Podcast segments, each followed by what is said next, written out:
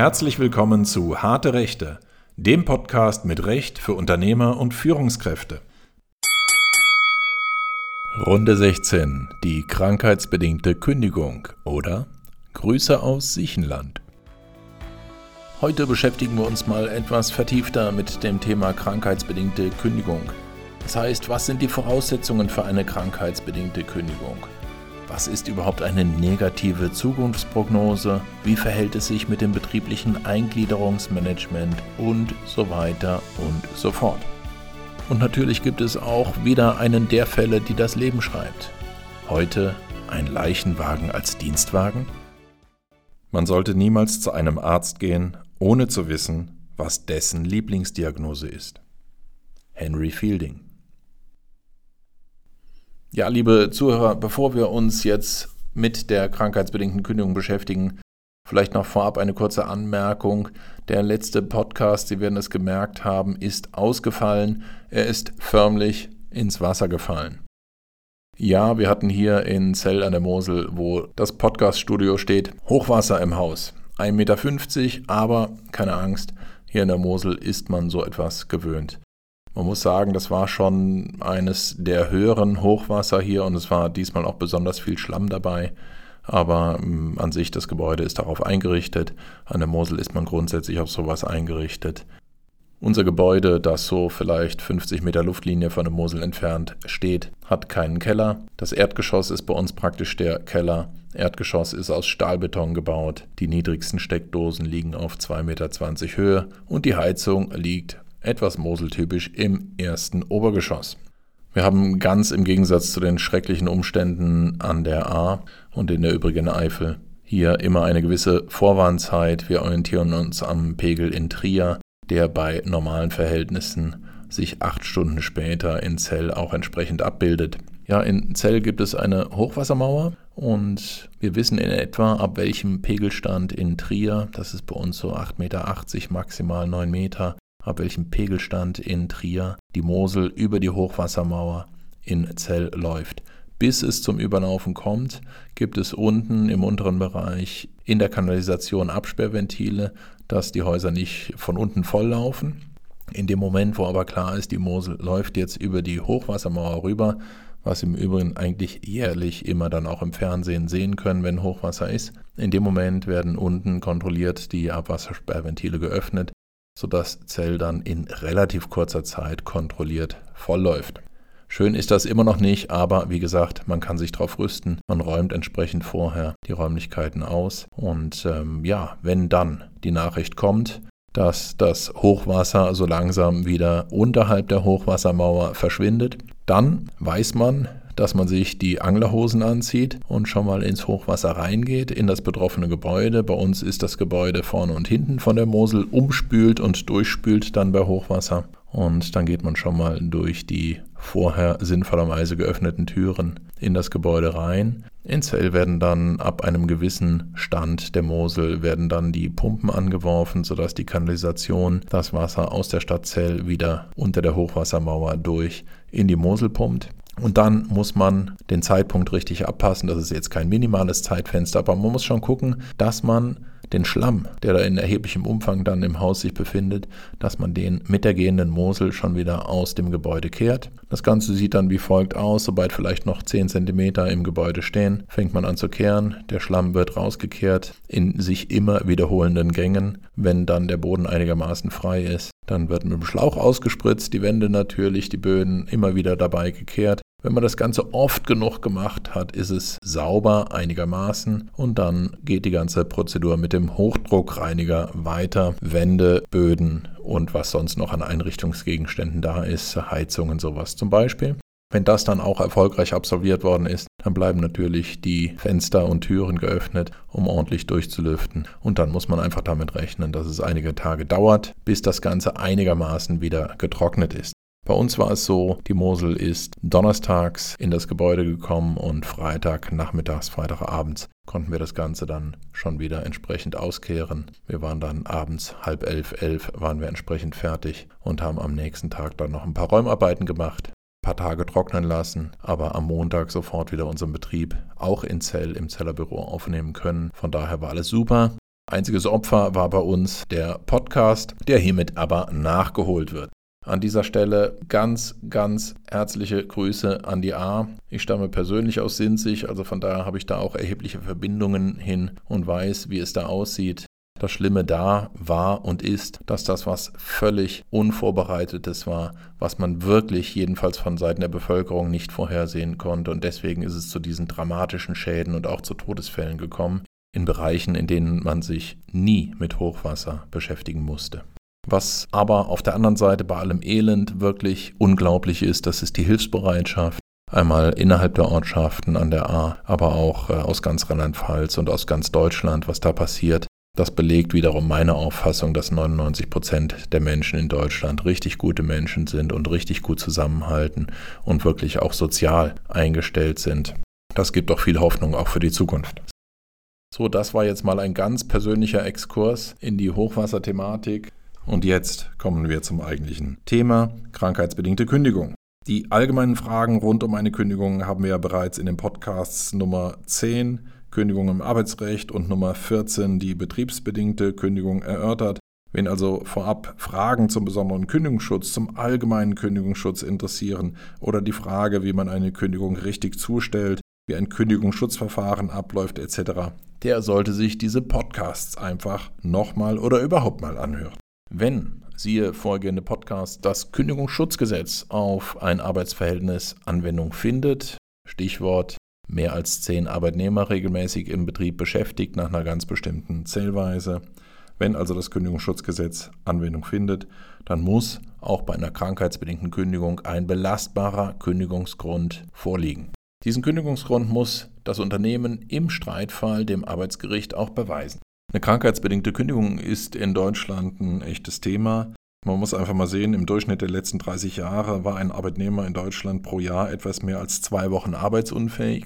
Das heißt dann für ein Unternehmen nicht nur, dass der Arbeitnehmer zwei Wochen fehlt und ersetzt werden muss, sondern es heißt auch, dass das Unternehmen für im Durchschnitt mehr als zwei Wochen pro Jahr pro Arbeitnehmer Lohn zahlen muss, ohne dass es hierfür eine Gegenleistung gibt. Das ist schon ein ganz erheblicher wirtschaftlicher Faktor für jedes Unternehmen. Es ist natürlich auch klar, nicht wegen jeder Krankheit darf gekündigt werden, aber Manchmal ist es eben doch soweit. Anlass für eine krankheitsbedingte Kündigung kann sein eine dauerhafte Arbeitsunfähigkeit, also wo klar ist, der Arbeitnehmer kann nie wieder diese Arbeit ausführen, oder eine lang andauernde Arbeitsunfähigkeit. Anlass können auch sein viele einzelne Arbeitsunfähigkeiten über einen längeren Zeitraum hinweg, die sich entsprechend aufsummieren. Erste Voraussetzung bei der Prüfung einer krankheitsbedingten Kündigung ist immer die sogenannte negative Zukunftsprognose. Das bedeutet, es muss eine Arbeitsunfähigkeit oder mehrere Arbeitsunfähigkeiten von einer gewissen Erheblichkeit und Dauer vorliegen und es muss der Schluss gerechtfertigt sein, dass auch in Zukunft weitere erhebliche Zeiträume von Arbeitsunfähigkeit anfallen werden, also zukunftsgerichtet und zwar immer im Zeitpunkt des Ausspruchs der Kündigung, zukunftsgerichtet negative Prognose. Die fällt in einem Fall ganz leicht, nämlich wenn klar ist, es ist eine dauerhafte Arbeitsunfähigkeit und es ist ganz klar, der Arbeitnehmer kann seine Tätigkeit nie wieder in Zukunft ausüben. In allen anderen Fällen wird es etwas komplexer. Eins ist dabei aber immer klar, Allein schon die Gesamtdauer einer Arbeitsunfähigkeit oder die Häufung verschiedener Arbeitsunfähigkeiten in einem gewissen Zeitraum können für einen Arbeitgeber ein deutlicher Hinweis darauf sein, dass auch in Zukunft entsprechende Krankheitszeiten anfallen werden. Wenn wir über die negative Zukunftsprognose im Zeitpunkt des Ausspruchs einer Kündigung sprechen, dann bedeutet Prognose nach der Rechtsprechung auch, dass diese Prognose, weil es ja immerhin um den Arbeitsplatz geht, so fundiert wie möglich sein muss. Stichwort in diesem Bereich das betriebliche Eingliederungsmanagement. Nach einer Regelung im Schwerbehindertenrecht, die aber für alle Arbeitsverhältnisse gilt, also auch für nicht behinderte Arbeitnehmer, ist es so, dass, sofern ein Arbeitnehmer in einem Zeitraum von zwölf Monaten mehr als sechs Wochen am Stück oder in der Summe krank ist, dass in dem Fall der Arbeitgeber ein betriebliches Eingliederungsmanagement anbieten und einleiten muss. Das betriebliche Eingliederungsmanagement, wir hatten das in einem der vorangegangenen Podcasts schon mal erwähnt, dient dazu, zu ergründen, woran es liegt, dass der Arbeitnehmer erkrankt ist und ob der Arbeitgeber etwas tun kann, um die Arbeitsunfähigkeit zu beenden oder um zukünftiger Arbeitsunfähigkeit vorzubeugen. Das muss ein Arbeitgeber einem Arbeitnehmer in einer bestimmten Form nachweislich anbieten. Wenn der Arbeitnehmer ein solches betriebliches Eingliederungsmanagement nicht oder nicht ordnungsgemäß durchführt, wird es für ihn vor Gericht bei einer krankheitsbedingten Kündigung vorsichtig gesagt sehr, sehr schwer, eine negative Zukunftsprognose zu begründen. Hintergrund ist auch klar. Er hat nicht alles getan, um den Sachverhalt aufzuklären. Wenn allerdings der Arbeitnehmer ein angebotenes betriebliches Eingliederungsmanagement ablehnt, worin er völlig frei ist, dann darf der Arbeitgeber hieraus negative Schlussfolgerungen ziehen. Er leitet das betriebliche Eingliederungsmanagement ja nur ein, weil erhebliche Arbeitsunfähigkeitszeiträume vorliegen, die für ihn dann auch den Verdacht begründen, naja, in Zukunft wird sich das womöglich genauso wiederholen. Er versucht, diesen Verdacht auszuräumen und der Arbeitnehmer verweigert das betriebliche Eingliederungsmanagement dann hat der Arbeitgeber alles getan, um den Sachverhalt aufzuklären, und er darf dann allein aus der Dauer der bisherigen Arbeitsunfähigkeiten auch auf die Zukunft schließen. Also, Arbeitnehmer sind schlecht beraten, wenn sie einfach so ein betriebliches Eingliederungsmanagement ablehnen und Arbeitgeber sind äußerst schlecht beraten, wenn sie ein betriebliches Eingliederungsmanagement nicht erst anbieten. Aber nehmen wir mal an, es wird ein solches betriebliches Eingliederungsmanagement durchgeführt und in dessen Rahmen wird auch aufgeklärt, welche Ursache die verschiedenen Zeiträume der Arbeitsunfähigkeit in der Vergangenheit hatten. Dann sollte sich das Unternehmen diese Ursachen der Arbeitsunfähigkeit anschauen. Es geht ja immer noch wohlgemerkt um die Frage, wie wird das in Zukunft wohl aussehen mit weiteren erheblichen Krankheitszeiten des Arbeitnehmers. Und da muss man ganz klar differenzieren. Es gibt Ursachen von Arbeitsunfähigkeit, aus denen man nicht für die Zukunft auf weitere potenzielle Arbeitsunfähigkeitszeiträume schließen kann. Klassischer Beispielsfall ein Unfall. Der Arbeitnehmer erleidet einen Unfall, Verletzung wird behandelt, auskuriert, dann kann man wohl nicht davon ausgehen, dass in Zukunft nochmal eine entsprechende Arbeitsunfähigkeit ohne weiteres auftreten wird. Andere Sachen, es gibt Erkrankungen, zum Beispiel Rückenerkrankungen. Der Arbeitnehmer hat eine Rückenerkrankung, Bandscheibenleiden, er wird operiert, geht in Reha, wird als geheilt entlassen. Dann darf man als Arbeitgeber grundsätzlich mal nicht davon ausgehen, dass sich das Gleiche in Zukunft ohne weiteres wiederholen wird. Anders ist das natürlich, wenn nach der Reha es wieder zu entsprechenden Krankheitszeiten gekommen ist mit der Ursache Rückenleiden. Dann haben wir die negative Zukunftsprognose. Da ist schon behandelt und operiert worden. Trotzdem ist es nochmals immer wieder zu erheblichen Ausfällen gekommen wegen des Rückens. Dann darf der Arbeitgeber annehmen, dass auch in Zukunft mit entsprechenden Zeiträumen der Arbeitsunfähigkeit wieder zu rechnen ist. Und wenn die eine entsprechende Erheblichkeitsgrenze überschreiten, dann haben wir einen Grund für eine krankheitsbedingte Kündigung. Wenn wir auf diesem Weg die negative Zukunftsprognose als Unternehmen gestellt haben, dann haben wir die erste Voraussetzung für eine krankheitsbedingte Kündigung. Es fehlt dann noch die zweite Voraussetzung und die ist, es muss eine erhebliche Beeinträchtigung betrieblicher Interessen oder wirtschaftlicher Interessen des Unternehmens gegeben sein. Betriebliche Interessen ist ganz klar, das können sein erhebliche Aufwendungen für den Arbeitgeber, für den wiederholten Ersatz von Arbeitnehmern, Umorganisationen im Arbeitsbereich etc. Aber auch hier muss man sagen, da muss man als Unternehmen schon einiges liefern, weil es ist ja auch klar, ich muss als Unternehmen eine gewisse Reserve für Zeiten der Krankheit, Urlaub und so weiter ohnehin einkalkulieren und vorhalten. Kommen wir zur Forderung nach einer Beeinträchtigung wirtschaftlicher Interessen des Unternehmens als Kündigungsvoraussetzung. Nun, das ist so, hier reden wir über die Lohnfortzahlungskosten. Wenn das Unternehmen aufgrund der negativen Zukunftsprognose davon ausgehen darf, dass auch in Zukunft so erhebliche Zeiträume von Lohnfortzahlung anfallen werden, dass es für das Unternehmen unzumutbar wird, dann haben wir die Voraussetzung für eine krankheitsbedingte Kündigung. Was ist denn unzumutbar? Nun zäumen wir das Pferd mal von hinten auf.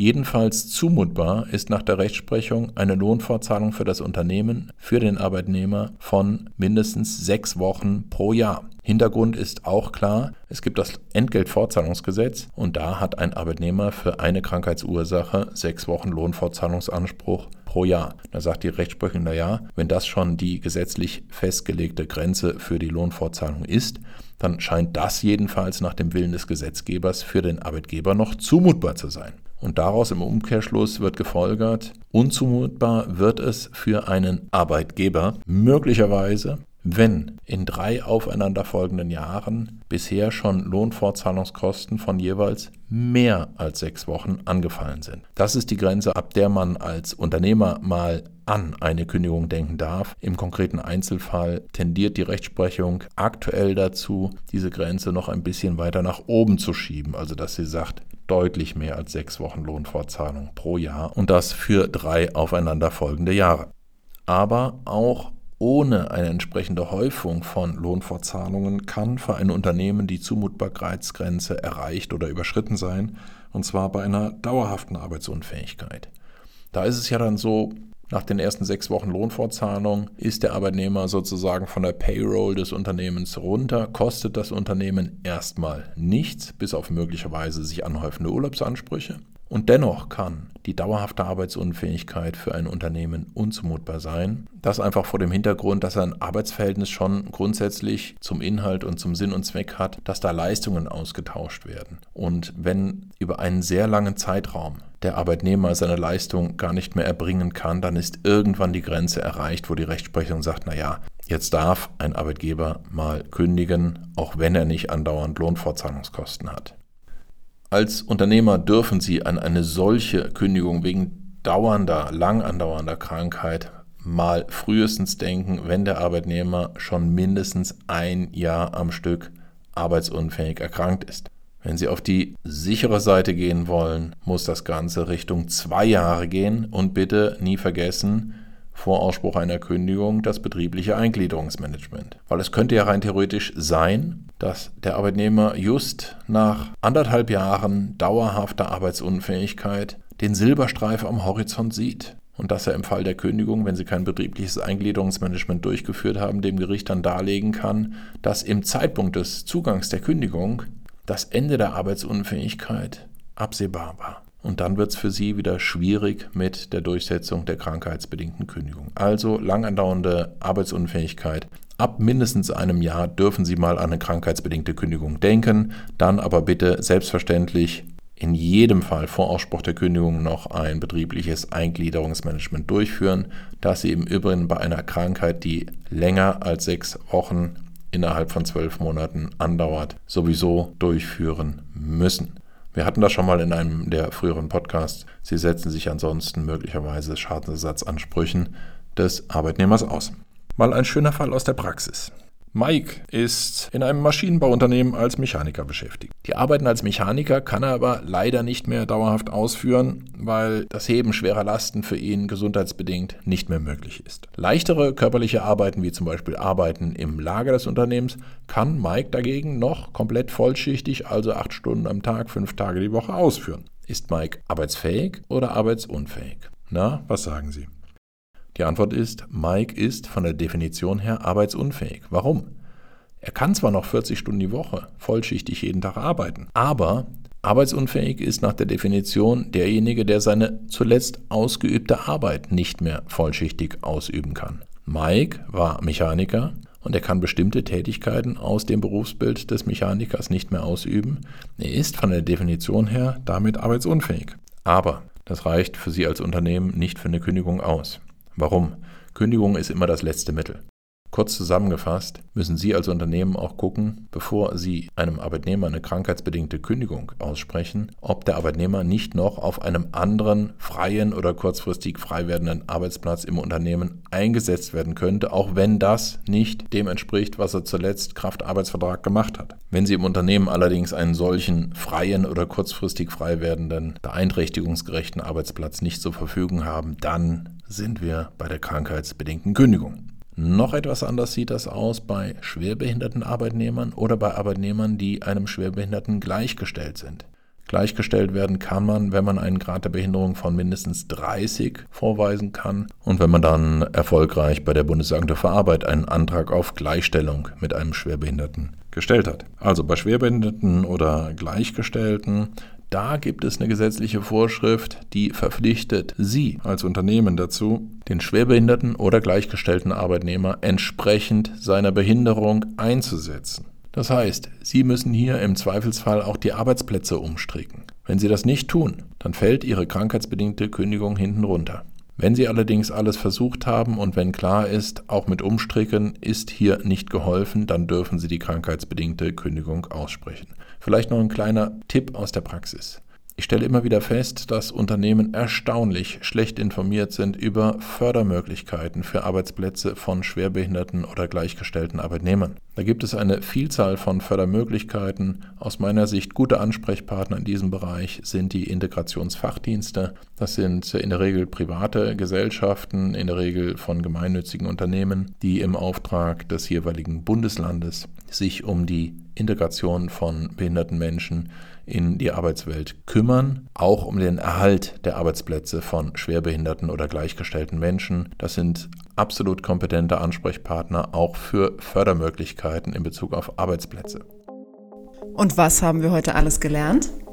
Nun, wir haben heute gelernt, dass eine krankheitsbedingte Kündigung immer eine negative Prognose für die Zukunft voraussetzt und dass man für eine solche Prognose in aller Regel ein betriebliches Eingliederungsmanagement braucht. Ein sauber durchgeführtes betriebliches Eingliederungsmanagement bereitet die Grundlage für eine wirksame krankheitsbedingte Kündigung und im Übrigen kann auch im Rahmen eines betrieblichen Eingliederungsmanagements ohne weiteres über eine einvernehmliche Beendigung des Arbeitsverhältnisses gesprochen werden. Wir haben weiter gelernt, dass und welche Zumutbarkeitsgrenzen es für Unternehmen bei der Dauer von Arbeitsunfähigkeiten und bei der Höhe von Lohnfortzahlungskosten gibt. Ganz kurz zusammengefasst, Dauerarbeitsunfähigkeit mindestens ein Jahr, dann darf man mal an eine krankheitsbedingte Kündigung denken. Und bei wiederholten Zeiträumen der Arbeitsunfähigkeit liegt die Schmerzgrenze für Unternehmen mindestens mal bei mehr als sechs Wochen Lohnfortzahlung in drei aufeinanderfolgenden Jahren.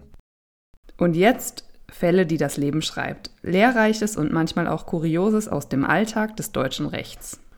Heute ein Leichenwagen als Dienstwagen. Über unseren heutigen Fall hat das Landesarbeitsgericht Köln im November 2009 entschieden. Jean, oder wie der Kölner sagt, der Scheng, ist Angestellter in einem Bestattungsunternehmen. Sheng ist ein echter Lebemann, legt Wert auf gute Kleidung, gute Umgangsformen und gutes Essen. Er liebt seinen Beruf als Bestatter. Viele seiner Bekannten hatten in der Finanzkrise 2008 ihren Job verloren oder mussten in Kurzarbeit. Als Bestatter war er von solchen Problemen nicht belastet. Gestorben wird schließlich immer. Sheng hatte laut Arbeitsvertrag Anspruch auf einen Dienstwagen auch zur Privatnutzung. Er musste dann allerdings feststellen, dass der Dienstwagen, den der Arbeitgeber ihm zur Privatnutzung zur Verfügung stellte, ein Leichenwagen war. Das konnte Sheng nicht akzeptieren. Was sollen denn die Nachbarn sagen? Und überhaupt mit dem Leichenwagen in Urlaub fahren, mit dem Leichenwagen die Kinder vom Kindergarten abholen. Sheng war trotz aller Liebe zu seinem Beruf mit diesem Dienstwagen nicht zufrieden. Es kam, wie es kommen musste. Der Arbeitgeber weigerte sich, ihm einen anderen, neutraleren Dienstwagen zur Privatnutzung zur Verfügung zu stellen. Man traf sich vor dem Arbeitsgericht Köln und nachher in zweiter Instanz vor dem Landesarbeitsgericht in Köln. Das Bestattungsunternehmen verwies auf den Arbeitsvertrag. Da stand doch drin, ein Dienstwagen zur Privatnutzung. Und was ein Dienstwagen bei einem Bestattungsunternehmen ist, lag doch auf der Hand. Ein Leichenwagen. Das Landesarbeitsgericht Köln war da leicht anderer Auffassung.